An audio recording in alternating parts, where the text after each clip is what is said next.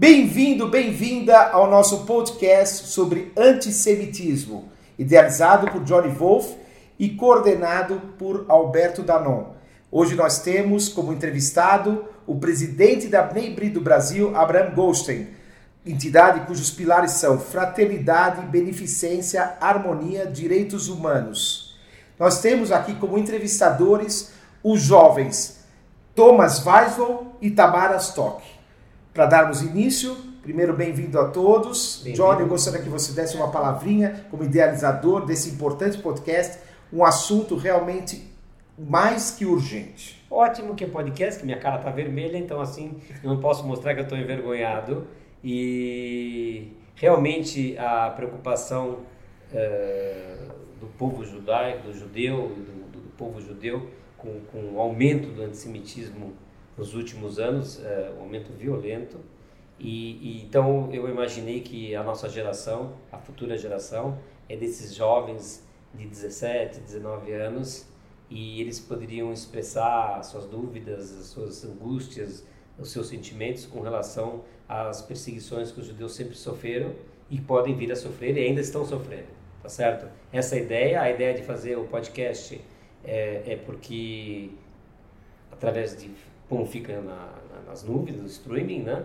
Então as pessoas podem escutar de qualquer idade, mas a, a, a minha ideia, assim, o meu, a, a, minha vontade é que jovens iguais a esses que estão aqui do meu lado, num domingo à tarde, perdendo entre aspas o seu tempo, possam escutar também e aprender um pouco sobre o, a perseguição ao, povo judeu. Ok? Eu acho que dando início é, é importante que o Abraão fale um pouquinho de si e um pouquinho da Bnei Brit, por favor. Bom, uh, meu nome é Abraão Goldstein, como o Alberto citou há pouco. Eu sou presidente da Bnei Brit Brasil, sou engenheiro eletrônico, uh, formado há algumas décadas atrás, 74. Uh, tenho três filhos, esposa, três filhos, eles casados, crescendo e cinco netos. Então acho que começa por aí, paz. Ah, obrigado. E, uh, e, sem dúvida, nós estamos, e como Benebrit, participando da Benebrit há cerca de 20 anos, uh, tenho acompanhado uma série de cenários que envolvem não só a questão dos direitos humanos, mas principalmente a questão também de como a dinâmica da sociedade vai se, tanto nacional, brasileiro, como a internacional, uh, vai se transformando, vai se atualizando, vai se movimentando e vai criando espaços para outras manifestações que às vezes são não eram as manifestações de um passado tão longínquo, mas que efetivamente elas reforçam e ganham, é, vamos chamar assim, uma força, uma visibilidade muito maior nos tempos atuais. A, a é uma entidade internacional, uma entidade que tem 175 anos de fundação, uh, tem vai completar daqui a dois anos 90 anos de Brasil.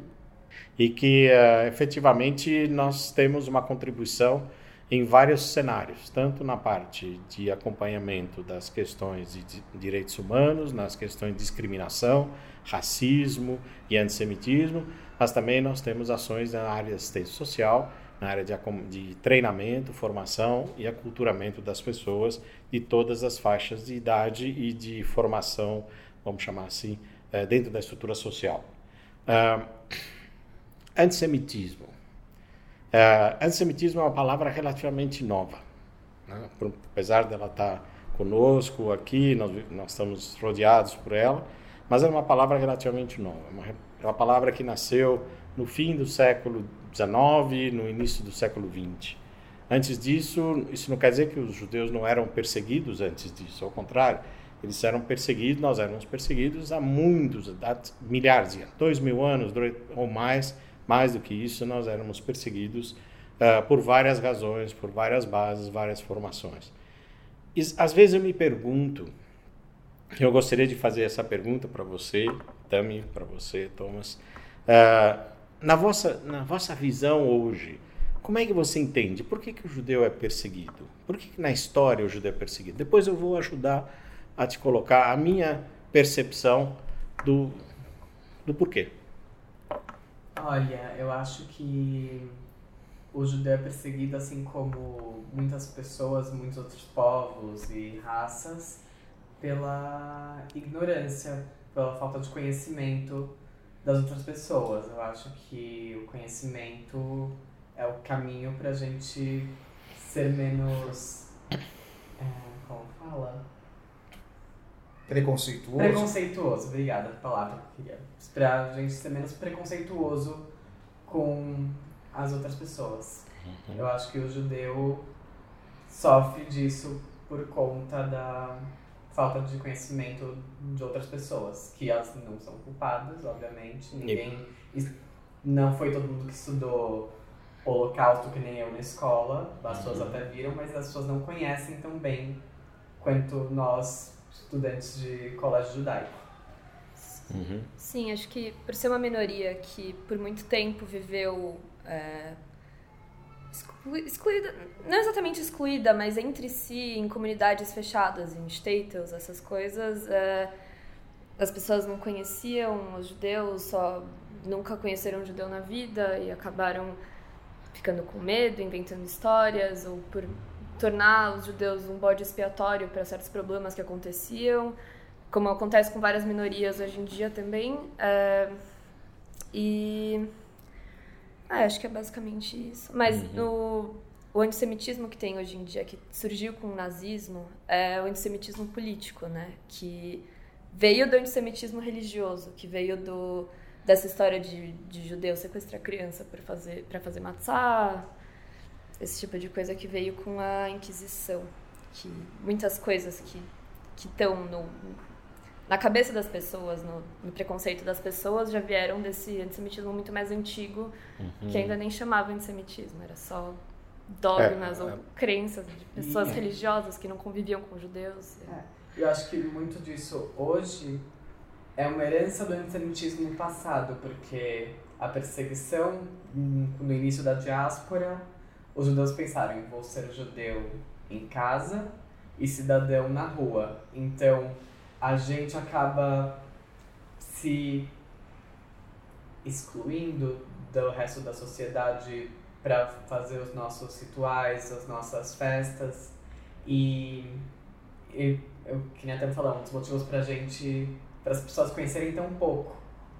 É, eu colocaria, né, se você enxerga numa visão histórica de longo prazo, não enxerga 70, 80 anos atrás, com o nazismo é uma das manifestações mais recentes e mais uhum. violentas, né, de uma escala sem precedência e na história humana até. Uh, mas você tem que enxergar isso um pouco mais longe. Uh, e essa perseguição, ela se manifestou antes do nascimento do cristianismo, ela se consolidou no nascimento do cristianismo Uh, e a partir daí, durante muitos e muitos anos, a perseguição passou a ser uma questão apenas religiosa.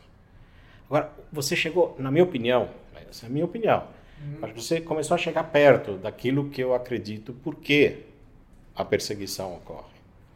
Eu diria, se permite, existe uma palavra só que eu acho que representa muito a cultura judaica, que é liberdade. Nós criamos e nós gostamos de viver com liberdade. Mas é uma liberdade, não é uma liberdade qualquer. É uma liberdade com responsabilidade. É uma liberdade onde você tem limites, uma liberdade que você tem uma preocupação com uma convivência comunitária, social. Você tem uma preocupação com a educação das suas gerações, redor vador. Na realidade, esse conceito de liberdade e de autonomia dentro de um conceito de uma sociedade maior, algo que incomoda. Que incomoda quem? Quem é o primeiro que se incomoda? Aquele que não gosta da liberdade. O rei. O rei. O rei. Que a ele não interessa que os seus súditos se sintam livres. Interessa que eles sintam súditos. Ele perde poder. Perde poder. Ele compartilha poder. Ele sente que ó, tem um grupo de pessoas que faz o que acha que tem que fazer, vive na sua comunidade, prospera, tem suas habilidades e vai. Por quê? Ele se educa, ele estuda, ele sabe fazer conta, ele sabe ler, ele sabe raciocinar, ele é educado para isso.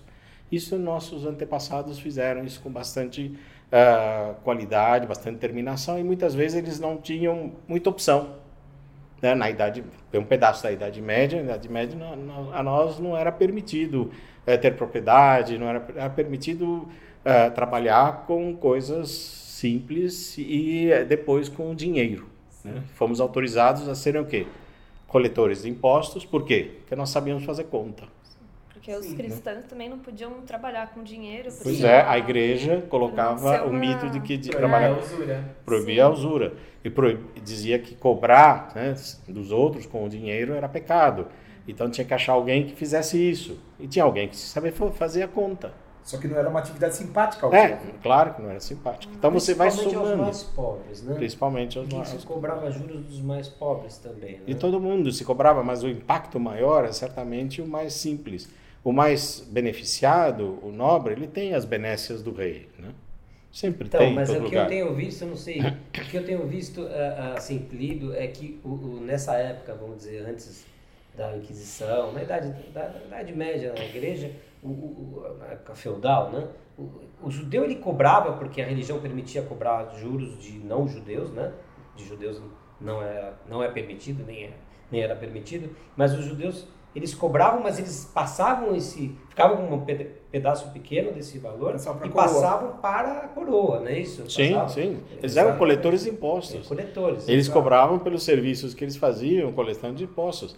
E, e o rei gostava desse coletor porque ele sabia coletar. Sim. E ele sabia, contas, sabia né? contas, entregava o resultado, entregava as coisas. Então, isso, de um lado, você tem simpatias. Então, muitos reis tinham como primeiro como homens de, de, de, dos seus braços direitos tinham judeus. Por quê? Porque eram úteis. Agora a sociedade, a, a sociedade maior que tem alguém que bate na sua porta para coletar dinheiro, certamente não é um cara simpático. Né? Não é um cara é, simpático. E é por isso que os judeus foram para a Polônia, né? Por causa do rei Casimiro, que ele não. São várias no é, caso da Europa, né? Sim, ele, ele não odiava os judeus, né? É. Ele até ajudou ah, eles por um Exatamente. Tempo. Você tem reis e reis, tem, você tem uh, monarcas e monarcas, você tem, vamos chamar assim, líderes regionais que tem momentos para cá, momentos para lá. Uh, quer dizer, você vai dizer, por que, que ele fez isso? Ou por que, que ele não fazia isso? Na época, cada época tem a sua história, cada época tem o seu momento. Então, uh, esse processo, ele é bastante antigo e ele vai se formando por razões bastante diversas, mas principalmente, na minha opinião, essa questão de que nós sempre expressamos uma condição de liberdade. E isso é um desafio. Eu acho que isso é um ponto, a gente tem essa liberdade.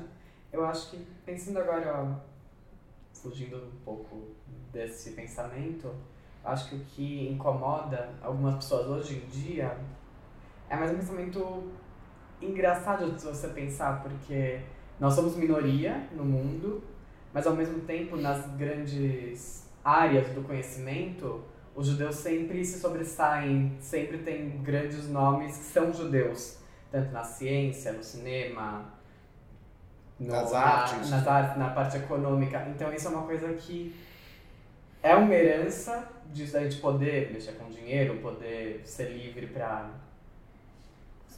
procurar, para pesquisar, e que hoje em dia as pessoas olham e falam, nossa, os judeus são poucos, mas olha só, estão todos ali, todos, entre aspas, mas todos super bem. Olha quanta gente do cinema que é grande, grandes nomes do cinema são judeus, grandes nomes na economia são judeus. Então é uma coisa que começa a irritar as pessoas. Porque somos poucos, mas formadores de opinião, irradiamos opinião, não é? Apesar de sermos poucos, temos voz e vez maior. Então essa questão é interessante. É e é um ponto de vista que, assim, eu não gosto de pensar que o judeu é o dono da razão, que sabe melhor Sim, das óbvio, coisas. Assim. Porque ninguém, ninguém sabe de tudo. Então, acaba virando uma coisa, ah, por que vocês chegaram lá e muita gente não? Ah, porque a gente conseguiu tipo, dar uma ideia para outra pessoa de que o judeu seria melhor do que os outros. E eu acho que a gente não pode ter isso. Eu acho que nós somos pessoas iguais a todas as outras que acreditamos em coisas diferentes. Eu queria só hum. botar uma parte, posso fazer uma parte? Por favor. Uh, uh, é, eu, eu acho que o, o, a percepção do, do não judeu para o judeu, ela, ela é de, de diferentes épocas ela é diferente. É, começa de início uh, entre igreja o judeu não aceitou Cristo, certo? Então ele fez, ele é basicamente ele é um concorrente da igreja. Naquela época o povo judeu ele era grande com relação a, a, a, a... Os primeiros cristãos eram judeus. Exato. É, não, não, eu tô dizendo, mas... Era uma seita dentro do judaísmo. É, pelo que eu vi, um terço da, de Roma eram judeus, no começo de Roma. Roma cristã, quer dizer, eu tinha muito... A, a é, tá, vamos, vamos, colocar um pouco na perspectiva histórica aqui. Quando uh, a igreja se estrutura, no ano 300 e lá vai, mais de 350 é, certamente nenhuma das pessoas que sentou naquela mesa e escreveu e escolheu quais são os documentos que formam o Novo Testamento, os quatro apóstolos, uh, nenhum deles conheceu Jesus na origem. Claro, tinham 360 anos. Na verdade, eles, eles interpretaram, interpretaram e eram homens inteligentes, eram pessoas sem dúvida inteligentes, com uma forte percepção humana, e eles estavam se estabelecendo no Império Romano um pedaço do Império Romano, Constantinopla para lá. Né? É, quando você se estabelece dentro do, do, do, espaço do Império Romano, sem dúvida, não poderiam dizer que é, Roma foi responsável pela morte de Jesus. Sim. Não podia fazer isso. Dizer, é, é um contrassenso. Agora, quem seria o responsável? O outro. Quem era o outro que estava? O concorrente. Esses homens que se reuniram, esses eh, homens com visão histórica se reuniram e tomaram uma decisão que marcou a formação do cristianismo durante todo esse tempo. E o cristianismo depois vai se dividindo, protestantes e tal, e vai, vários grupos vão se, vão se formando. Então, são várias ideias em cima de uma mesma referência de uma pessoa que tenha, na época, dois mil anos atrás, uma visão de mundo que não era a visão que as pessoas tinham naquele momento. Realmente um homem fora de visão. Queria falar sobre o, uma coisa que eu venho pensando desde que eu estava no Shinata. A gente teve umas discussões sobre como sobre como o, a ideia do sionismo é uma, uma ideia moderna, né, do Estado moderno, que tem toda essa ideia de de enaltecer o seu Estado. E não tinha isso só em Israel, tinha, tem o sentimento pelo seu Estado, teve isso na Alemanha, teve isso nos Estados Unidos, ainda tem. Teve no Brasil, e só que a gente vive um mundo pós-moderno, né? um mundo líquido, como diz Bauman. E, e essa, eu não, a gente tem, chegou a discutir sobre como não se faz sentido a ideia do sionismo, porque Israel existe, ele não vai deixar de existir por ser um Estado forte. É, acho que a discussão não é a existência do Estado de Israel, mas sim a, a ideia do sionismo ser uma coisa que, no mundo pós-moderno, se ela ainda faz sentido ou se ela tem que ser modificada, não sei, alguma uma ideia assim. Você está dizendo só com relação ao sionismo para evitar que seja considerado como antissemitismo, é isso? Não, a ideia do o sentimento sionista original sentimento, de Theodor Herzl, é, do sentimento sionista que, que surgiu no século XIX, junto com, com o modernismo, agora num estado pós-moderno, se, se ele é uma ideia antiga que tem que ser modificada. É, o sionismo nasce. Não modificado. O sionismo nasce, o nome nasce, reforça como um movimento político. É um movimento para a criação, o reconhecimento de que era absolutamente necessário a criação de um espaço onde a identidade judaica pudesse ser é, preservada, desenvolvida, criada e é, que nasce por conta do, do caso Dreyfus. Sim. O que, que o caso Dreyfus acordou o judaísmo? Né? É, acordou porque os judeus estavam num esforço bastante, quer dizer, num contínuo esforço de uma certa assimilação cultural. Em todos os países onde eles estavam, a parte mais relevante dos judeus estavam se assimilando culturalmente. Inclusive o Herzl. Inclusive sim, o próprio Herzl. Sim, né? Ah, então, na realidade, essa, esse processo, a, a, os judeus talvez pensaram na época de que se eu me sentir francês, se eu me comportar como francês, os franceses vão me aceitar. Se eu me comportar como um alemão, os alemães vão me aceitar. Se eu me comportar como um outro, os italianos, os italianos vão me aceitar. Uh, o caso Dreyfus mostra, né, faz acorda as pessoas e diz para ele: o papai não é bem assim, não é bem assim. Né? Eu posso fazer o que eu quero. O Dreyfus era um soldado leal à França e efetivamente ele foi acusado de forma eh, injusta exatamente pela questão de ser judeu. Então é, isso faz crescer, nascer um movimento de, uh, de identidade nacional. É, é esse Sim. o sionismo. Ele cresce, ele se desenvolve, ele se organiza e chega à conclusão que precisa de um espaço, precisa de um terreno, precisa de um local onde as pessoas possam praticar essa sua identidade. E não havia outro espaço que não fosse realmente Israel. É, não há outro espaço no mundo onde toda a história nossa. Tentaram Madagascar? Tentaram, Uganda, também, Uganda, Uganda, tentaram vários lugares, houve ofertas de outros lugares. Califórnia não chegaram a dar para nós. Mas Herzl chegou até a considerar né, o plano Uganda. Sim, Só que sim, o movimento sim. sionista mesmo, as pessoas queriam mesmo o Estado de Israel. É, porque tem, à medida que o movimento sionista vai tomando força, eh, vai se estruturando, ele ganha dimensões e ganha pensamentos que realmente carecem de um estudo, de um conhecimento que foge. Vamos levar três dias aqui discutindo Mas isso. Mas a ala nazista, um, teve uma ala nazista, pelo que eu sei, que, que, que, estava disposta a expulsar os judeus da Europa. Né? Não estava de início, talvez Hitler tivesse a ideia fixa de matar todos os judeus, mas uh, existia uma ala nazista que queria. No, no, primeiro instante, acho que no primeiro instante, se você olha a Alemanha, no, no primeiro instante do estabelecimento do nazismo, quando Hitler toma o poder, uh, ele toma o poder democraticamente, ele é eleito, o partido dele ganha espaço no parlamento, uh, por conta de uma situação econômica social que a Alemanha foi colocada pelo erro de Versailles, as decisões de Versailles, que acabam sufocando a Alemanha, que tem uma tradição de um povo orgulhoso, um povo culturalmente bastante uh, significativo, que tem uma contribuição social, contra, uh, filosófica para a humanidade inquestionável. Uh, mas efetivamente ele toma ele, a população decide dar a chance ou eleger alguém que conta uma história de futuro brilhante. Ele é eleito. Na, a quantidade de judeus que tinha na Alemanha naquela época era muito pequena.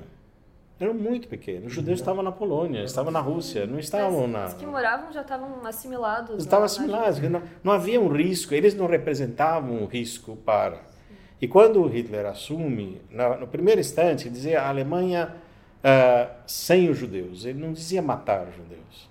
As primeiras linhas dele eram sem os judeus. Então, a, teoricamente, se os judeus quisessem sair da Alemanha, tivessem aonde ir, poderiam ter saído. Talvez essa foi a ideia de Herzl, talvez de, de ter um local onde os judeus pudessem escapar e sobreviver. Sobreviver, né? ter um lugar judaico. Não, não queria imaginar terreno se 6 milhões de judeus. Exatamente. Mas... Mas só, só, só que os outros países, que no início, muitos pou, poucos países aceitaram. Teve esse pequeno, pequeno grande problema. E o Brasil é um deles. Só voltando um pouquinho no que a Tami estava falando, é, um dos pontos que a gente sempre fica. É, nós estávamos conversando, eu queria pegar dois pontos aqui importantes é, para a juventude. Né? Um é o crescimento do antissemitismo, ela estava comentando eh, sobre amigos, gostaria até que ela falasse, amigos dela que estão sofrendo perseguições uh, no sul do Brasil. E, e segundo, a, essa percepção mundial de que o, antissemitismo, o, anti, o antisionismo, é. o antisionismo, eles querem mostrar que não é antissemitismo. Mas é. E, na minha opinião, eu queria ouvir a opinião de vocês todos, é um total, uma máscara em cima do antissemitismo. Sem dúvida, grande, eu concordo. Certo? Então, primeiro eu queria falar, eu queria ouvir um pouquinho dos jovens. Eu queria saber, eu queria saber do, de vocês dois jovens é, é, o que vocês têm sentido. Bom, com a questão do antissemitismo ser uma máscara para o antissemitismo, você diz? As duas coisas. A segunda é... A segunda é o que vocês estão sentindo de antissemitismo em volta de vocês. Olha, eu acho que a questão, primeiro eu falo do antisionismo, eu acho que, num geral, podem ter realmente pessoas que têm essa máscara do antisionismo para não se assumirem antissemitas, eu acho, ou não se entenderem como antissemitas, eu acho que acontece. Mas, num geral, eu enxergo que a gente pode pensar isso por conta do próprio sionismo, porque eu vejo alguém anti-sionista, alguém fora da comunidade, por exemplo, que nem alguém que não gosta, alguém que é contra realmente os Estados Unidos e o ponto que a gente começa a pensar que é antissemitismo é pelo Estado de Israel ser um Estado judaico, considerado um Estado judaico. Então a gente se sente agredido quanto a isso. Eu acho que as pessoas, quando falam em antisionismo, elas se referem às questões políticas de Israel quanto Estado e as decisões políticas militares que eles tomam com relação ao conflito da Palestina, que é outra grande discussão. Mas eu vejo esse antisionismo mais como realmente alguém que é contra as decisões políticas militares de um país. Por esse país ser Israel e Israel ser considerado um país judaico, a casa judaica, isso pode tanto a gente interpretar como antissemitismo, quanto levar a pessoa que é antisionista a ser antissemita também. Pode ela falar, não, são judeus, os judeus que... Sim, eu, eu concordo com o Thomas. Eu acho que tem uma linha muito tênue entre o antissemitismo e o antisionismo, que podem ter pessoas que chegam a mascarar o antissemitismo de antisionismo, mas eu um problema que eu que eu acho assim bem grande é o a discussão sobre a política israelense é tipo a visão que as pessoas têm de fora de Israel é só do que do que tá na tá na posição de, sei lá, o primeiro-ministro ser de direita, é o Bibi, né? E ninguém enxerga o que está acontecendo dentro da sociedade israelense. A maioria das pessoas que falam eu sou contra o Estado de Israel não sabe que tem o partido Avodah Meretz, que Israel surgiu como com ideias de pessoas socialistas, né? Que primeiras coisas que surgiram em Israel foram os kibbutzim.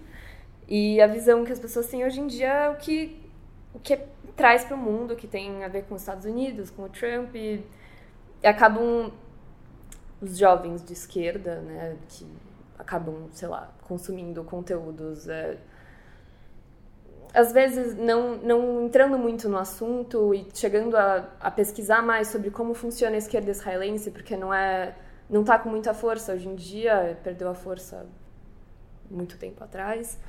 Então, é, essa desinformação que leva a pessoas acharem que Israel é de um jeito, que todo mundo é assim, mas que tem Israel é um lugar com muita opinião e você só consegue ver isso morando lá, né? Tipo, é... Quer dizer, na sua, na sua opinião, você acha que existem muitas pessoas que são anti-Israel por desinformação, por, por, porque Israel nos últimos anos é um pelos territórios que ocuparam, pela, pela Guerra dos Seis Dias, Sim. e assim, se bem que lá era trabalhista, né? A Guerra dos Seis Dias eram os trabalhistas. Mas, uh, se por exemplo, vou dar um pequeno exemplo. Ah, se a gente pega a pessoa do Roger Waters, tá certo? Uhum. Que é um grande incentivador do boicote a, a, BDS, a, a BDS, a boicote aos produtos israelenses. Uhum. Uh, quando você olha para a figura dele, apesar da música dele ser fantástica, você enxerga ele um antisionista ou um antissemita? Eu acredito pergunta. que ele seja antisionista. Mas eu também. Então, é, por isso que é uma linha tênue. Hum. Porque eu acho que assim. É... Então, minha opinião é que você pode ser contra as ações de um país, eu posso condenar certas coisas que o governo israelense regente fez sem ser contra o Estado de Israel, né? É, eu posso não gostar do Bibi, nem por isso eu deixo de ser sionista. Então é uma questão que que o mundo vê muito em preto e branco, a, a questão do, de Israel ser bom, Israel ser ruim, Israel tá com os Estados Unidos, por que, que Israel tá com os Estados Unidos. É, são coisas muito cinzas e que aconteceu talvez por causa de certas coisas da história de um país que as pessoas não chegam a estudar às vezes e acabam Se, sendo. Será que as pessoas misturam governo e Estado? Eu acho Sim. que é isso, depende do radicalismo. Às vezes a pessoa uhum. não apoia aquela ação do governo atual e considera aquilo como que ela não gosta do país. Às vezes a pessoa não gosta do país e acha que é um do governo, vice-versa. Eu acho que as pessoas.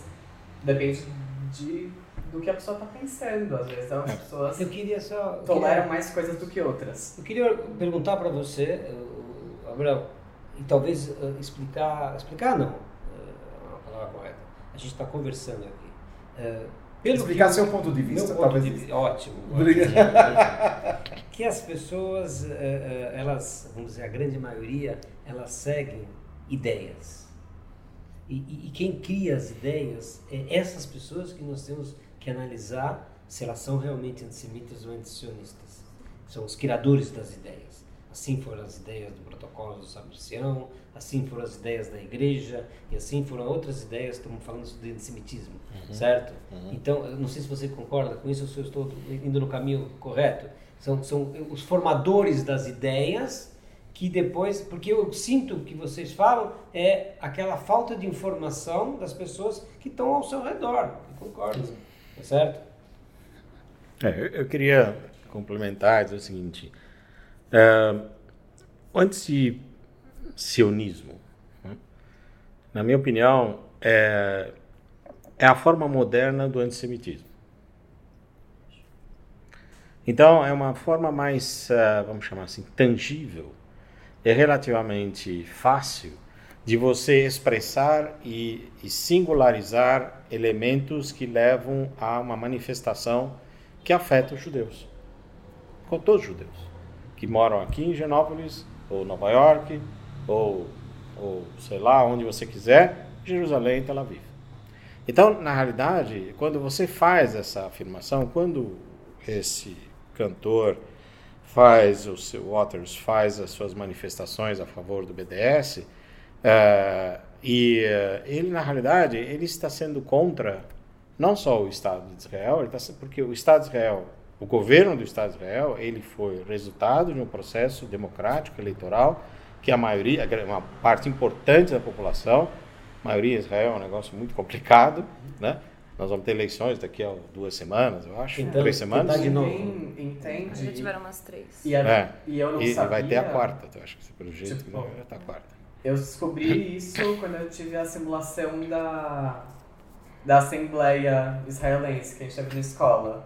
Porque eles falaram, poucas vezes ou nenhuma das vezes um governo israelense conseguiu terminar o mandato, porque sempre estão convocando novas eleições, porque sempre dá algum problema, sempre tem Porque depende das Algo- coalizões, Depende né? das coalizões, Né? sempre tem alguma questão. E as pessoas de fora não enxergam esse problema, porque sempre o resultado vem sendo o mesmo. Sempre. Veja, a, o a está lá realidade, a realidade israelense, ela é muito complexa e é muito dinâmica para ser entendida por um cabeçalho de jornal.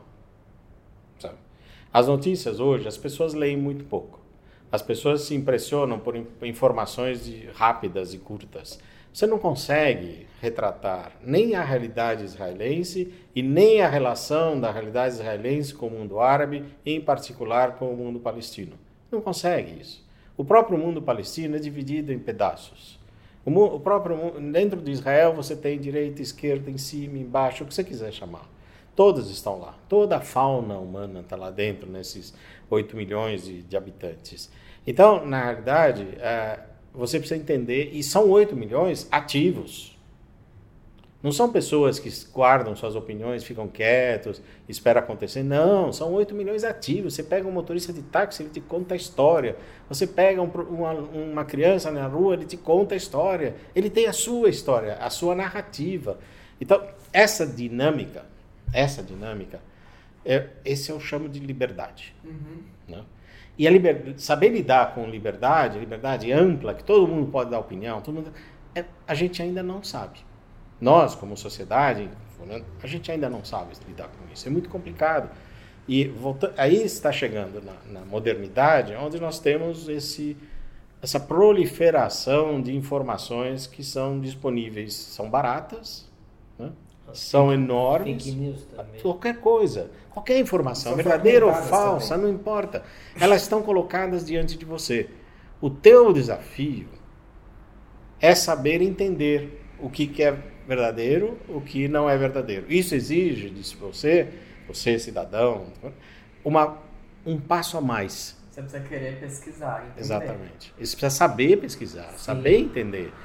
Então, é, quando olha um pouco atrás, quando quando terminou a Segunda Grande Guerra, qual que foi o grande fator que permitiu com que o nazismo se estabelecesse na Alemanha e dominasse aquele país e, e depois com a guerra foi dominando as outras áreas?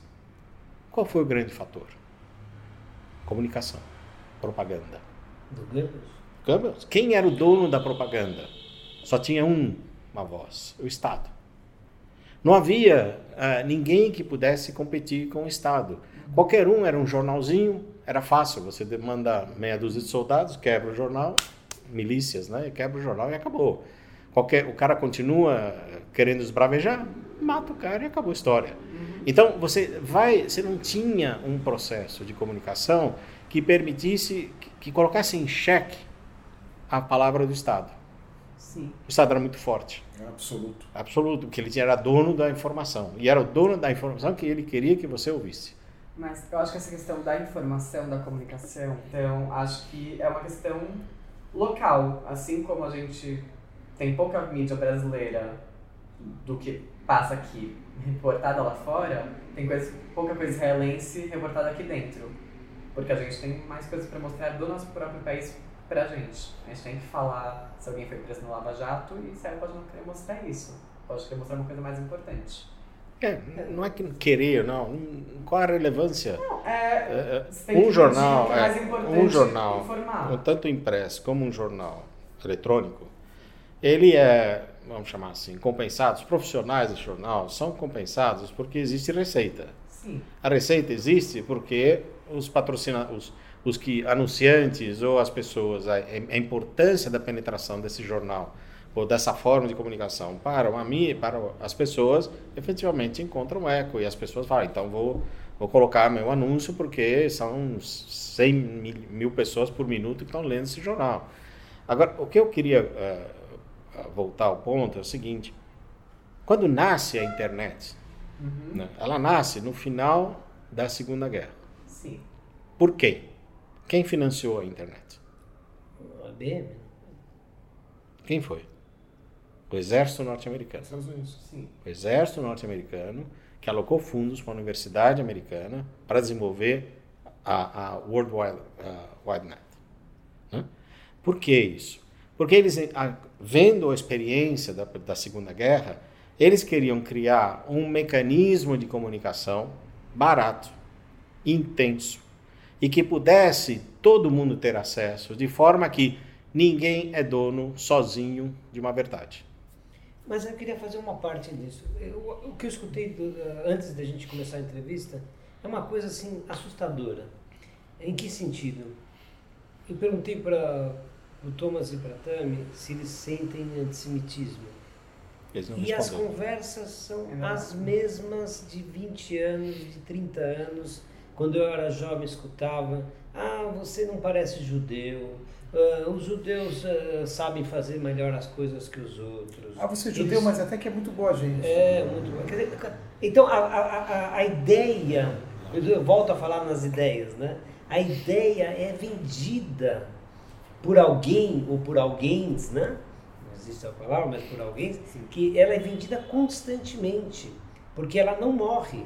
E não é falar assim que, que a pessoa que está falando pode ser até um ignorante, pode ser ignorante no sentido da, da Não ignorância. conhecer. do Não só não morre, conhecimento. como se amplifica. Às vezes, então, eu acho que eu estou querendo entender que você diz que existe um interesse, algo orquestrado, organizado para se amplificar, não deixar morrer e amplificar essa ideia do antissemitismo. Ela contou, a Tami, eu gostaria que você contasse a história do seu amigo lá do sul, que você encontrou em Israel. Eh, eh, conta Ah. pra gente o que aconteceu. Ah, ele queria fazer uma tatuagem na Polônia, quando a gente foi visitar os campos, quando a gente estava no Marrona Madrihim, que é um programa, um- uma das partes do Shnat. É, e ele pediu para para uma tatuadora fazer uma Magen David com o Zeta Zeta da Beauvais, que é um dos Zeta, Zeta, que é? é, era um, o Betar tinha o seu movimento contra os nazistas, né? Então era essa Ah, uma resistência. Sim, a resistência. Tem do, do Shomer Atzair, tem do Betar. Entendi. Ambos lutaram no, no levanto do gueto de Varsóvia. Certo. E ela se recusou a fazer a tatuagem nele. Qual o argumento dela? Que ela Na disse? Polônia, ela falou, não vou fazer. É, e aí... E qual era a idade dela, você sabe? Eu não sei, eu não tava com ele. tava. Ele me contou. É, e ele mora no sul, então ele disse que tinha que fazer num lugar escondido, porque lá tem muito neonazista. E o Uhum. pai dele não No quer Rio que- Grande do Sul. É. Então ele fez escondido de um tatuador escondido, é isso? Acho que ele acabou não fazendo no final, mas Uhum. era ele queria fazer lá na Polônia, acabou- deixou pra fazer depois. Acho que escondido em algum lugar que as pessoas não fossem Ah, ver não, num lugar. Ah, não, é, tipo, num lugar lugar. Aqui, É. não no braço. Tipo, ele lugar ia fazer que aqui. que- visível. Ah, é, escondido no... Tipo, corpo, eu fiz a minha É, que tá eu também escrito em hebraico. Eu tenho uma aqui no braço. Pra quem tá ouvindo no podcast. É, eu tenho uma não- tatuagem em Yiddish no braço. E o que, que tá É. escrito? É, tem o hino partisano, que é o Zog Nitken Molo, e a última frase do refrão, que é E as nossas marchas ressoarão, nós estamos aqui. E- Bacana. só que eu, sei lá, moro em São Paulo, nunca presenci, nunca fui vítima de antissemitismo aqui em São Paulo. Já saí várias vezes com blusa de Tnuá, porque eu sou madrihá, a gente às vezes faz coisas no metrô, na, na cidade. Antes de eu ir pro Shnato, teve um semestre que todo sábado a gente tentava passear com os Hanihim, sair na rua, ir pro Genópolis, para todos os lugares, para conhecer a cidade, né, fazer é, peloto na cidade.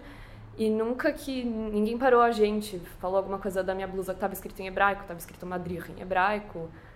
Ninguém. é Fiz essa tatuagem na quinta, mas. Sei lá, tô sempre andando com coisa da, da Tzavá, aquela casaco que todo mundo compra no Chuk. E nunca, nunca ninguém falou nada pra mim, pelo menos em São Paulo. Eu também ando com É. camiseta também do exército, É. que eu gosto, e faço de propósito, ando pela Paulista pra ver. Nunca. Sei Eu lá, acho sai com uniforme. Eu acho que o Brasil ele tem uma, uma, uma particularidade de que realmente é um país que o antissemitismo, é, apesar de ter bastante judeus já no Brasil, é, é, o antissemitismo é um pouco menor do que nos outros países. Mas, Mas eu, eu queria fazer uma pergunta aqui para vocês, é, começar com os jovens e depois para o Abraão. Vocês acham que, é, que o fato de terem judeus se destacando agora ah, ah, na política, em cargos importantes, como foi o caso agora muito ruim do, do é, como chama esse senhor da, da Stoeck, esse que era o Info- Ventral? vem, vai Garten. Vai Garten, Garten, Vai Vai Garten. Garten, sim. E temos também A o comunicação. temos o ministro agora, Vai entrar, na verdade, o pai dele. Ele, na verdade, não é Ele não é mas judeu, a o Abraão percepção- vai entrar. É, Abraão não é, temos o é. senador, o, o presidente do Senado. Sim, Alcolumbre. Vocês Temos o assessor do Weintraub, que é o Meta também. Temos agora o Luciano Huck que está se candidatando, Sim. talvez. Eh, Vocês acham que isso é positivo para os judeus do Brasil contra o antissemitismo ou pode ah, ah, piorar o, o antissemitismo no Brasil? Depende muito. Acho que as pessoas não vão ver o povo judeu naquela figura pública. Mas que talvez, se essa figura pública fizer alguma coisa que não agrade, vá respingar em ah, ele é judeu, é uma coisa que eu tenho esse receio. Eu acho que as pessoas têm hoje em dia o discernimento para falar, não, não, não é o, o judeu, o povo judeu que faz isso, é aquela pessoa, por acaso ela é judeu, que nem ela poderia ser cristã, podia ser até ela pode ser qualquer religião. Eu concordo com o Thomas, eu acho bom ter judeus na política, eh, mas ao mesmo tempo isso também pode gerar, eh, se eles fizerem alguma coisa que as pessoas não gostarem, pode acabar respingando na comunidade, da maneira que aconteceu nessa, nessa reportagem. Me fugiu a palavra. É, mas é, eu acho importante os judeus exercerem a política por é, terem sido excluídos por tanto tempo, né? De, de, de participarem de política, de participar da sociedade e, sei lá, eu acho importante. Sua opinião, Abraão? É, eu gostei da, das vossas respostas, realmente, de vocês dois, Thomas e, e Tami. É, eu concordo com você, eu acho que os judeus que moram no Brasil são brasileiros como cidadãos e têm sua responsabilidade de contribuir para a consolidação, a formação do país. Então, se um judeu eh, quer ser presidente da República, ou ele quer ser senador, ou ele é qual- qualquer outro cargo, ou um secretário do SECOM foi indicado e tal, ele não vai deixar de cumprir, não vai deixar de levar adiante pelo fato de ser judeu. Não quer dizer que não está dando oportunidade para jornalistas como do Isto É, como de outros lugares ou de outras linhas mais radicais que vão expressar, vão querer jogar isso na cara. Uh, veja, o Alcolumbre não foi eleito senador, uh, presidente do Senado, porque ele era judeu. Não tem nada a ver. Não, não, isso não influenciou o processo de escolha. Ele não foi, ele não foi eleito por judeus. Não tem mais nenhum judeu no, no Senado que possa dizer que não, ele escolheu Alcolumbre, foi judeu. Não, ele foi escolhido pelas circunstâncias do Senado naquele momento histórico. Ponto. E ele faz o seu papel, ele cumpre o seu papel como presidente do Senado. Em momentos, lá quando teve, teve o caso do Mini Goebbels lá, uh, e ele se manifestou como judeu, ele se colocou como judeu e colocou eu sou judeu e tal, e não teve dúvida de colocar. Qual o problema? Nenhum problema. Eu acho que você não pode se omitir ou ter receio, é, se, se fechar em Stettel né, e uhum. fazer o teu, a tua, o teu cercado né? E, e porque você é judeu, oh, vou ficar aqui, né? Não, não. Mas você aí pelo lado, você traz consigo uma grande responsabilidade. Qual é a responsabilidade? O que, que é ser judeu? É não de, conhecer os seus valores, reconhecer, saber os valores do judaísmo, os valores humanos do judaísmo, a formação, o pensamento, isso você precisa conhecer. Não. O não judeu que aquilo que o Thomas estava comentando, a Tami também, a falta de conhecimento do não judeu, saber quais são os valores do judaísmo, pode influenciar para que o, a, o antissemitismo continue ou aumente?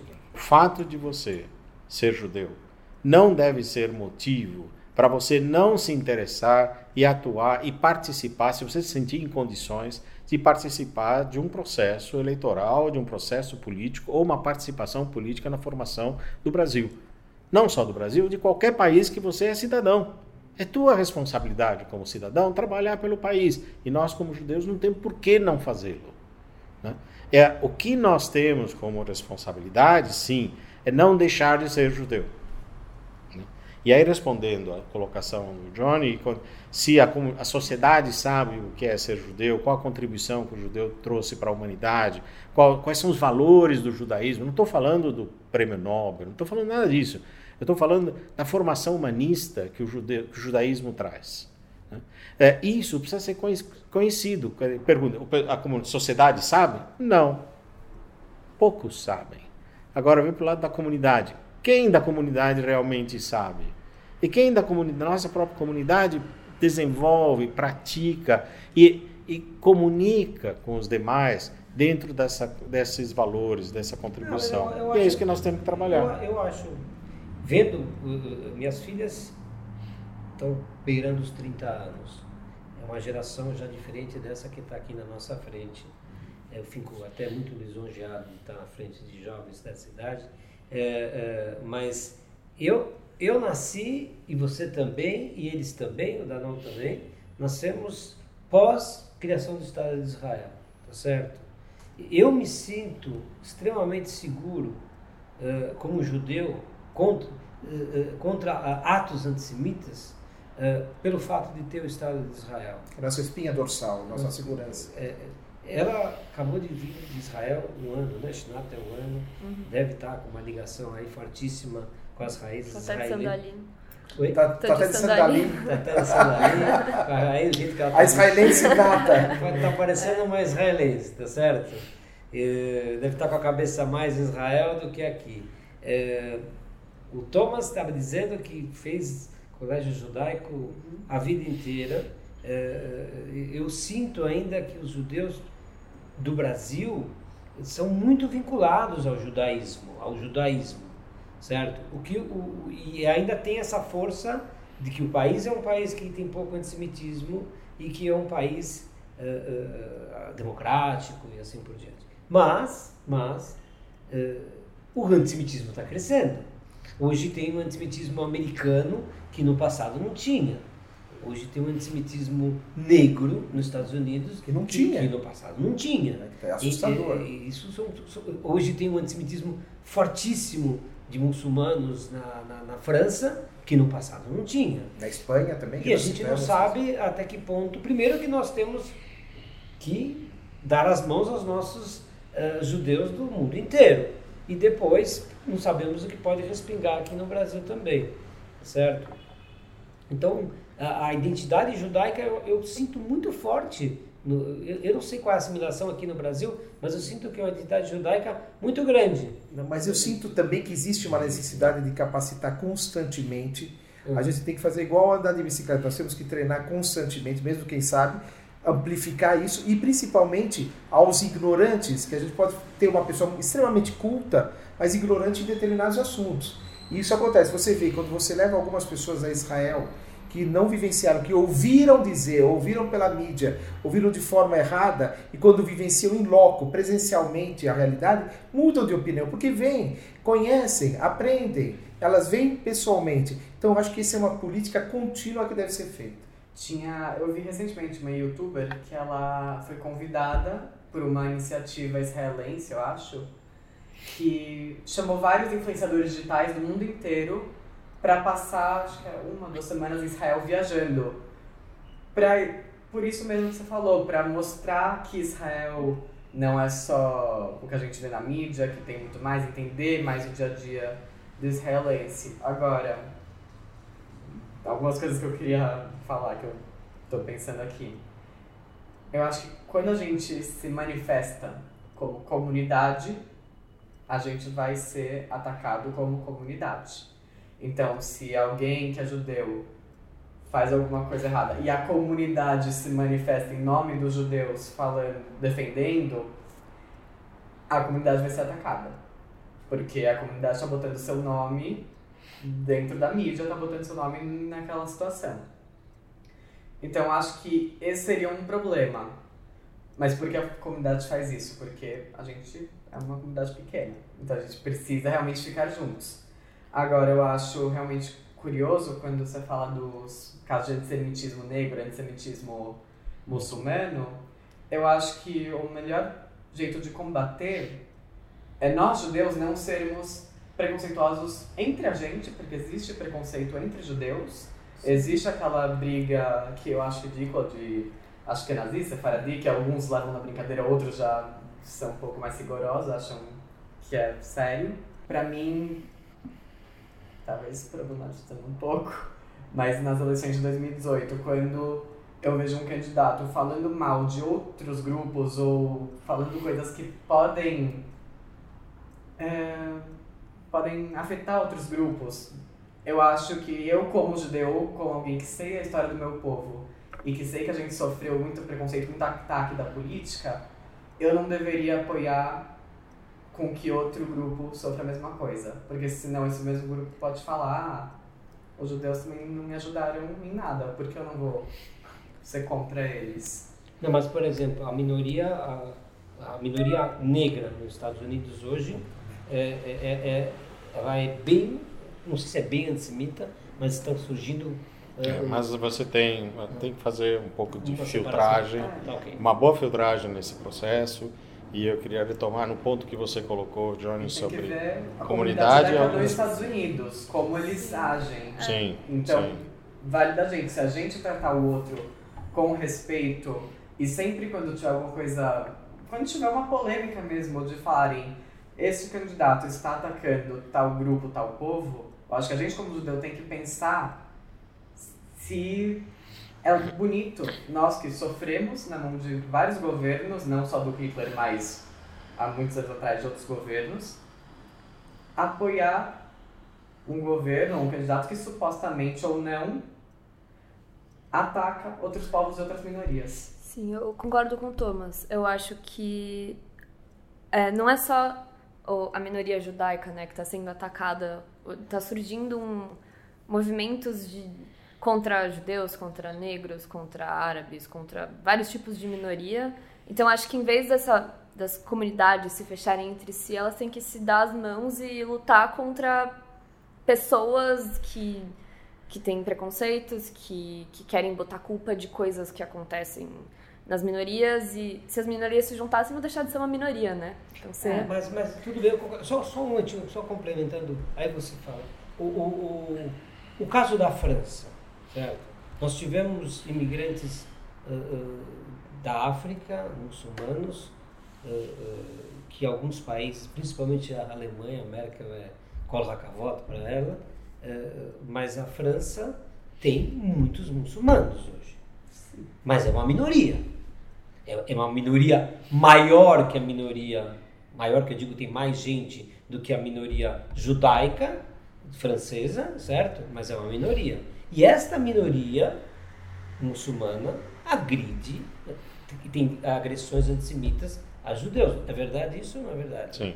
É, o que, o que o, o, estatisticamente tem sido mostrado que toda vez que uma população, dentro de uma população, uma região, os muçulmanos representam 20% ou mais do que é esta população, eles começam um processo de pressão política e social, tal forma que as suas seus valores ou suas forma de ver o mundo sejam sejam colocadas praticamente por imposição.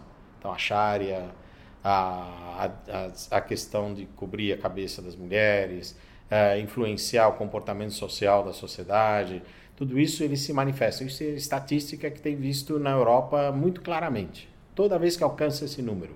Quando, enquanto o número está abaixo, isso não acontece. Então o pessoal falava, não, por que nos Estados Unidos não? Nos Estados Unidos eles são 4%, 4,5%. Né? Agora, na Alemanha, não. Na França, não. Na Bélgica, aqueles países lá, aqueles países vão se. Se a, se a estatística se mostrar e, e, a, e a pressão, vamos chamar, a sociedade aceitar, pelo sistema democrático que elas se regem, uh, você vai ter transformações muito relevantes imposições e transformações em lei muito relevantes em determinados países. Há reações, nem todo mundo está aceitando esse processo e tranquilamente deixando acontecer. Uma das reações que foi registrada, histórica, é da, da Austrália. Né? Um dos antigos, não atual, mas dois, dois primeiros ministros anteriores da australiano chegou e falou: olha, para os muçulmanos, falou, amigo, você veio aqui na Austrália, a Austrália tem sua religião, sua forma de ser, sua cidade. Você quer da sua? Você quer fazer a sua? Volta para onde estava. Mas os 20% é minoria e agridem os judeus na França. Então. Agridem todo mundo que é contra. Nós somos um primeiro prato. Mas, mas então, eles agridem todo mundo. Então nós somos o primeiro prato. Nós somos o primeiro prato. Então isso é um relevante, né? Claro que é, é relevante. relevante. Claro que é relevante. Acho que essa questão da porcentagem é uma, assim, imaginando, 20% de um país é muçulmano. Os outros 80% seria, acho que, burrice da nossa parte, imaginar que os outros 80% são uma única religião. Os Não. outros 80% estão todos quebrados, fragmentados. Em, fragmentados em várias religiões. Então, talvez, quando um grupo se enxerga em porcentagem, tipo, em maioria aos outros, considerando que os outros 80% o maior grupo represente 18% da população, ou 15%, os muçulmanos estão em maior número.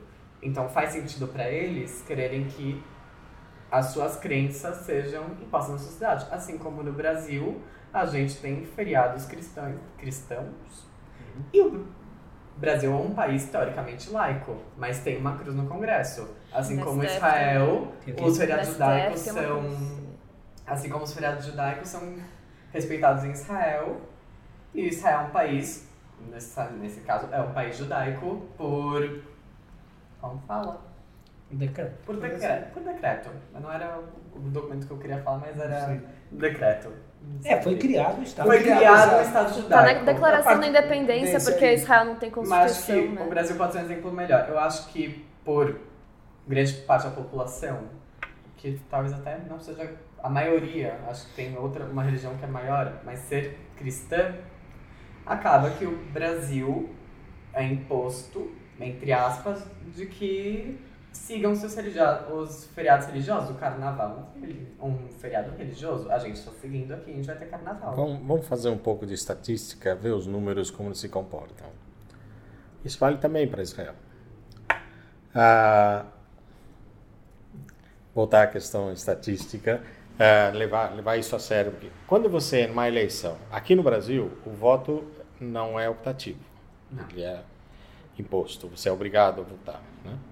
É, em Israel, nos Estados Unidos, na França, na Alemanha, ele é optativo. Se você quer, você vota. Se você não quer, você não vota e não acontece nada para você. Percentualmente, quantos cidadãos franceses vão e votam? percentualmente, quantos cidadãos israelenses vão e votam? Israel, na, na melhor das suas, no melhor dos seus números, é 70%. No melhor dos números. E foi dito um recorde nessa última eleição, subiu muita, veio muita gente. Nos, na, na questão, veja o exemplo do Brexit na, na Inglaterra. A diferença entre quem queria o Brexit e quem não queria o Brexit foi pífia. Na minha opinião, acho que não vale como resultado. Não poderia ser usado como resultado, porque a diferença era absolutamente pequena quando você teve uma omissão enorme de votantes. Muito pouca, quer dizer, percentualmente você teve 50% ou menos da população que foi votar. Se três pessoas votarem e duas forem a favor, não, acabou, não dá pra acabou o jogo, isso acabou como- o jogo. Acabou Então, jogo. nos Estados Unidos também, quando você tem as eleições americanas, quantos por cento realmente votam? Votam, tem o pessoal dos partidos, tem o, lá eles têm um sistema Sim. diferente, então você tem os democratas, tem os republicanos, tem uma agitação política bastante forte, eles são É pelo número de estados. no- depois tem o jogo dos estados, o jogo de representações, tudo mais e tal, e tem um pedaço dos independentes chamados, que não são par- não são nenhum dos partidos. Quantos por cento realmente votam? Faz a conta. Agora, quando você tem 20% de gente que veste a camisa, esse pessoal vai votar. A mesma coisa que Israel. Quando você tem 20, 25% da população que são ortodoxos, Israel hoje, antes era 5 ou 7, agora é 20, 25, você vai ter 20% de voto.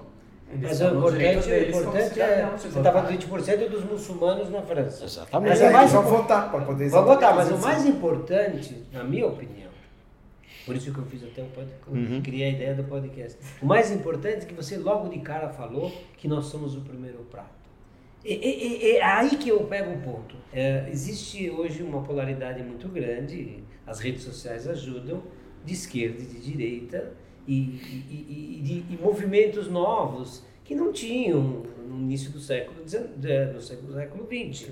Movimentos como o feminismo, movimentos eh, LGBT e assim por diante. Mas mesmo, e os judeus estão divididos, Os- agora estou falando dos brasileiros, estão divididos. Tem judeus que apoiam o Bibi, que são de direita, apoiam o Bolsonaro, e o Bolsonaro vai lá e vai fazer embaixada, e outros acham que, que, que os judeus não deveriam apoiar, porque e- e- e é o governo que, que, que fala contra direito, no teu caso que você estava comentando, a Tami também, certo? Mas o mais importante, na minha humilde opinião, é a junção daquilo que eu acho que existem vendedores de ideias a vida inteira contra os judeus, continua existindo. E que existe a, a, a importância, o que o, o Abraão falou, do que, que é ser judeu e o que, que é o judaísmo. Não importa se o judeu é a favor do Bolsonaro, ou se ele é a favor do Lula, ou se ele é feminista a favor do LGBT. Na essência, ele é judeu. Judeu. E ele tem os Primeiro mesmos... prato. Não, não, não Sim, como não. antissemita agora. Mas de qualquer maneira, ele É, sempre vai ser o primeiro mas prato. essência, como judeu, se eu falar agora, se a gente começar, não é o caso, nós falamos sobre antissemitismo, mas se eu perguntar para a Tami como é que ela se considera judia, o que, quais são os, os- o que, que faz dela uma judia, perguntar para você, perguntar para o meu amigo Danon, para o Abrão, vai ser no final, a gente vai fazer um omelete e vai chegar na mesma conclusão. De esquerda, de direita, de centro, de cima, de baixo, a mesma conclusão. E é isso que é importante e que é, eu acho que na, no começo da conversa os jovens falaram que existe uma desinformação do não judeu daquilo que nós somos, né? O Abrão ainda salientou que existe uma desinformação dentro de nós mesmos. Talvez a gente nem a gente sente, mas não saiba, né? E, e- e também existem esses vendedores de ideia. Nosso primeiro, nós somos o primeiro prato, sempre. E por que, que nós somos sempre o primeiro prato? Essa é a grande conversa que nós estamos tendo aqui. E mais uns 10 A mil, pergunta, eh, a pergunta é boa, sabe? Por que, que nós somos o primeiro Exato. prato? Porque é muito fácil vender.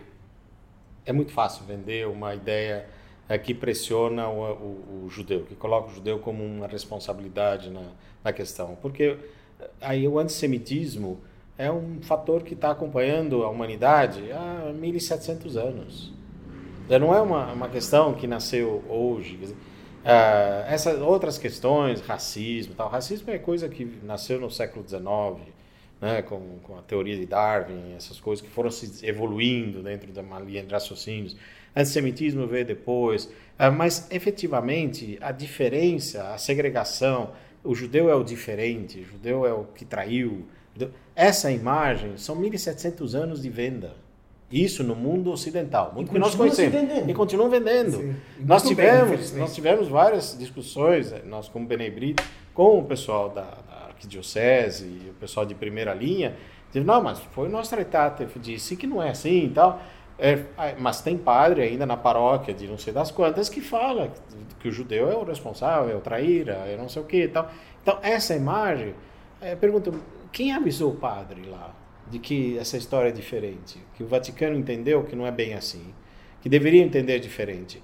Que trabalho você faz para treinar o seu padre para o padre deixar de falar aquilo que ele está acostumado a dizer? E por outro lado, quem está sentado no, na, na plateia, que grandemente nunca viu um judeu na vida, nunca viu um judeu na vida, nunca nem se relacionou com o judeu, nem teve uh, ações negativas ou positivas com esse judeu, cria uma imagem que foi vendida por um vendedor de ideias que, que é um padre ou um, uma autoridade qualquer, não precisa ser um padre, pode ser uma autoridade Sim. reconhecida, um líder, um líder, que é reconhecido, um professor. Um professor é um líder. Um professor é um cara que conta uma história que os alunos no num passado relativamente recente nada sabiam. Hoje é mais difícil. E aí eu volto à questão da importância da, da comunicação. A comunicação ela é boa, ela é disponível para todo mundo. Tanto para aquele que quer vender o fake, coloca o fake, coloca uma mentira, coloca uma história, coloca uma, a sua verdade, a sua narrativa. Eu acho que o que nós, como judeus, não devemos ter receio é de colocar a nossa narrativa no meio. Né? E não ficar numa posição de dizer, oh, ele falou isso, uh, né? não, uh, então vou ficar aqui, é, vou tirar mesuzá da porta, porque não sei o quê. Tá. Como? Ao contrário, aumenta o tamanho da tua mesuzá na porta. Exatamente. E não tenha medo de dizer, mas tenha. Mas você tem que ter identidade. Você precisa sentir vontade. Assim como o sujeito que é, se considera afrodescendente por causa da sua cor de pele, sente esse orgulho, sou afrodescendente, sou minoria, que não sou mais, no Brasil não é mais, 53% da população. Sim, sim.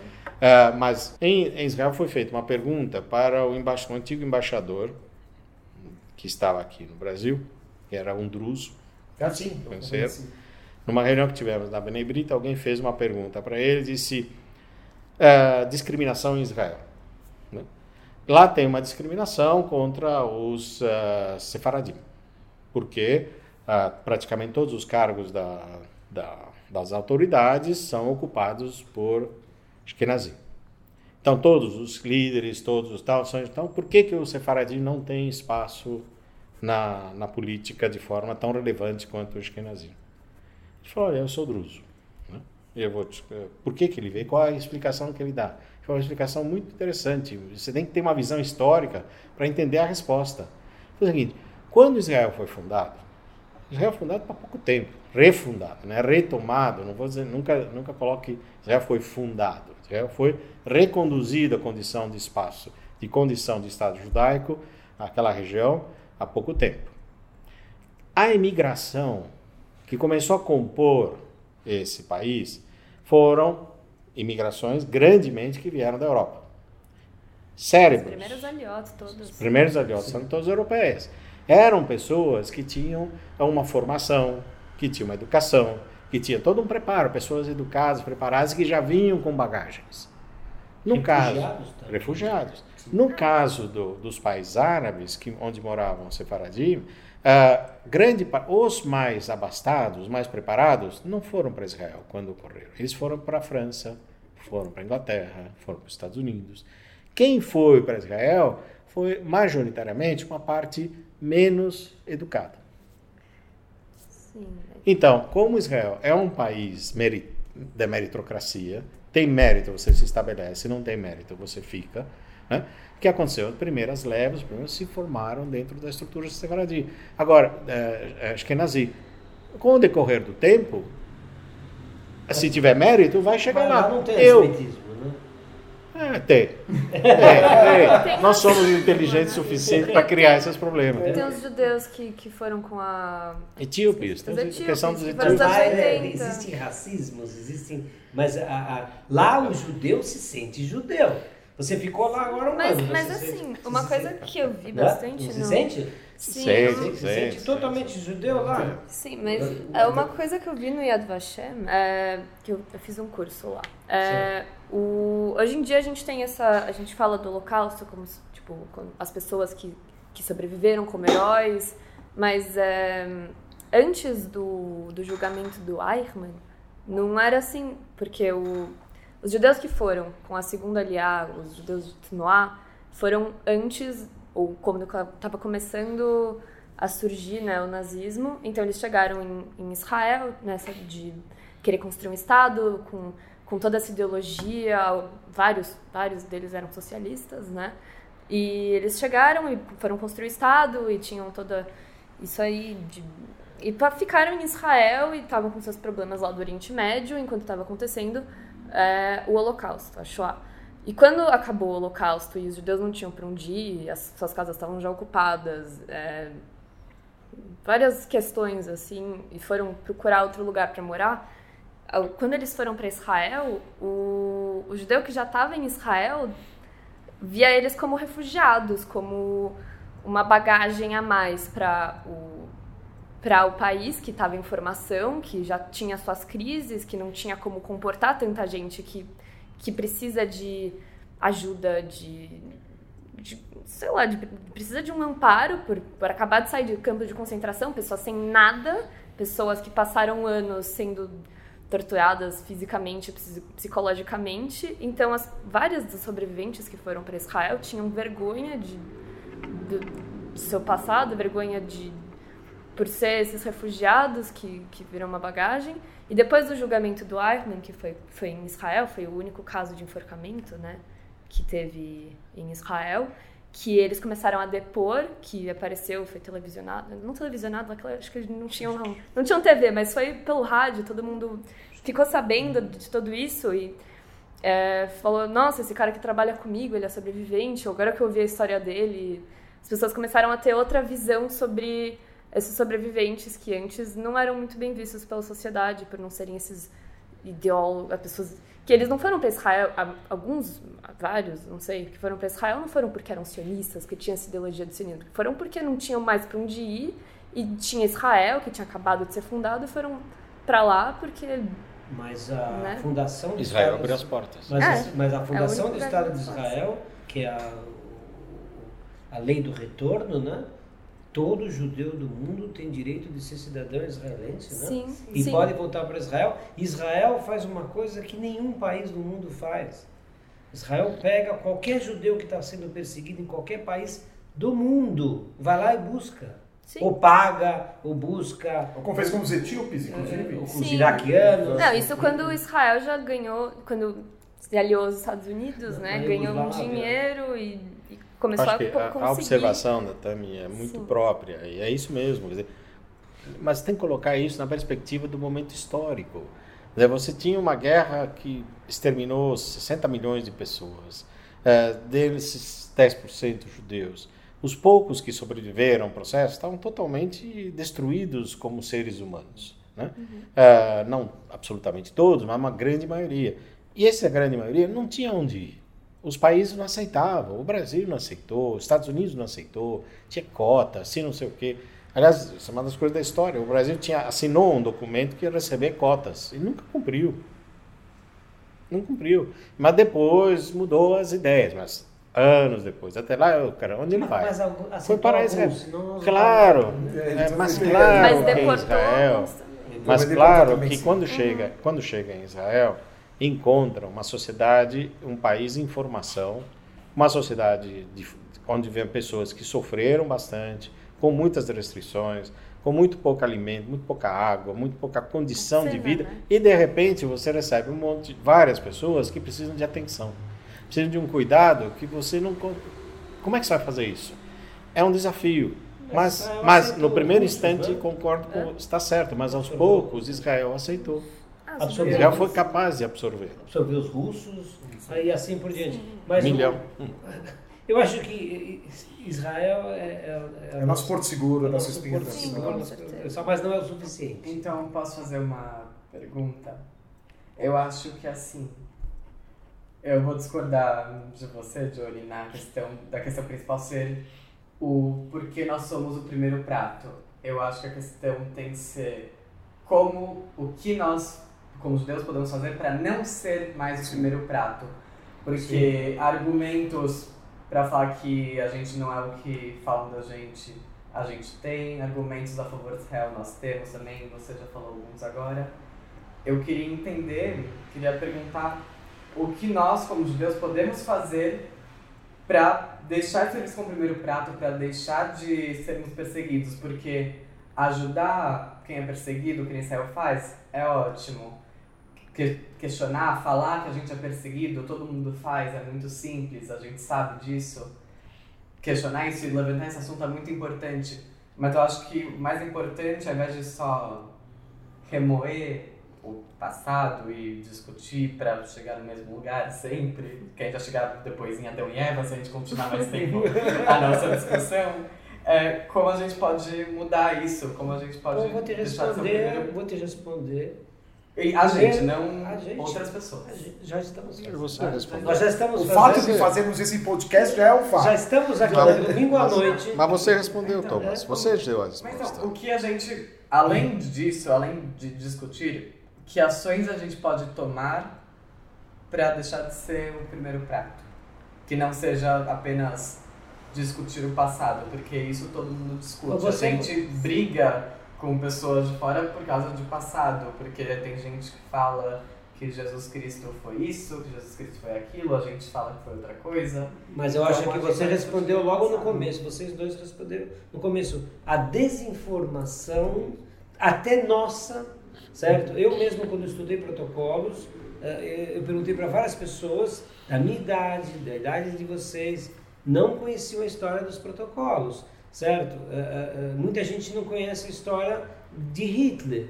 Então, quer dizer, a desinformação nossa e a desinformação dos não-judeus que nós podemos passar, certo? Já é um, um, um prato cheio para a gente ser o primeiro prato, tá E certo? como a gente muda, nós como podemos mudar essa desinformação? Com comunicação.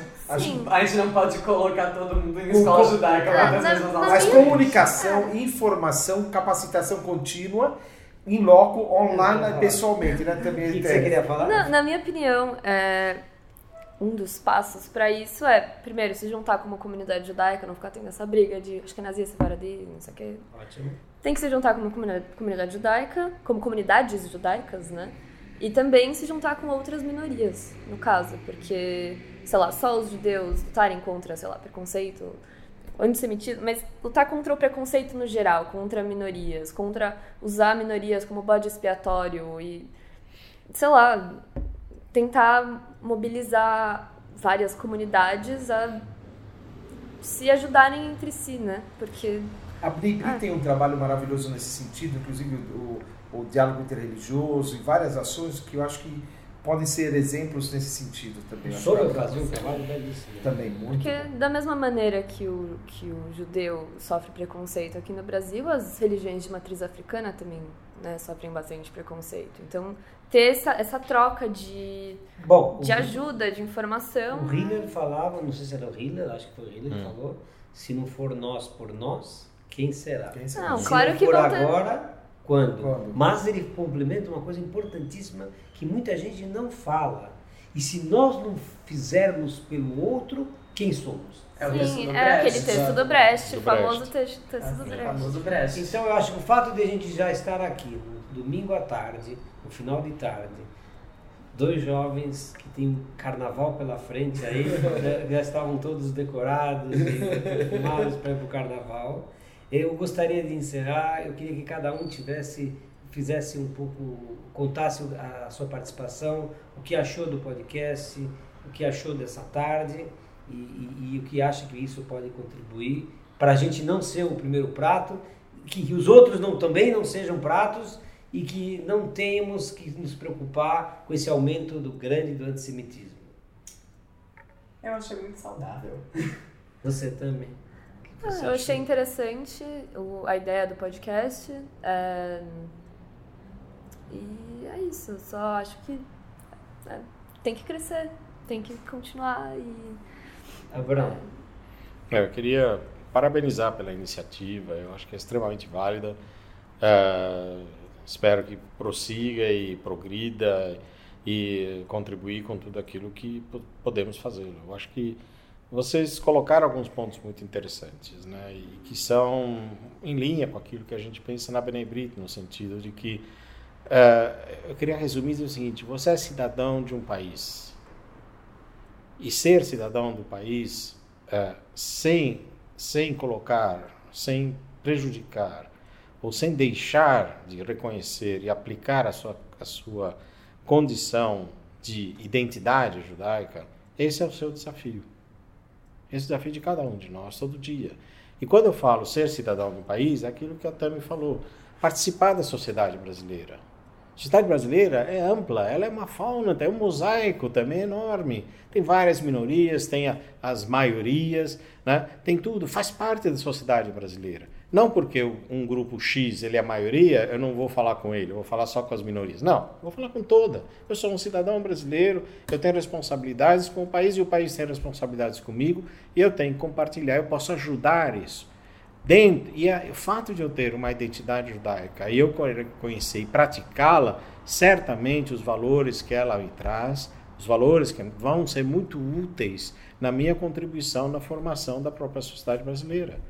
Né? Eu, e é isso vale para qualquer país, qualquer lugar que eu for. Meu amigo, Davi. Em primeiro lugar, eu estou emocionado em ver concretizado essa ideia, concretizada essa ideia. Parabéns, Johnny, pela iniciativa. Agradeço o convite em participar. Agradeço ao Abraham por aceitar o convite, agradeço os jovens Thomas e Tami também pelas eh, opiniões tão interessantes, tão pertinentes. Essa, esse diálogo de geração é importante que vá além do podcast para você que nos ouve, reúna seu pessoal, é importante a capacitação contínua, fontes fidedignas, ações para que a gente possa, por meio do conhecimento, erradicar a ignorância e, consequentemente, preconceito e antissemitismo.